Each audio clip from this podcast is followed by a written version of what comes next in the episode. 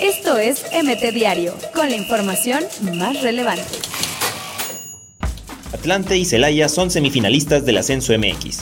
Los Potros de Hierro se impusieron 2-0 ante Mineros, mientras que los Toros mantuvieron el 0 y eliminaron a Tampico. Chivas anuncia una misa en honor a Jorge Vergara en el Estadio Akron el 24 de noviembre.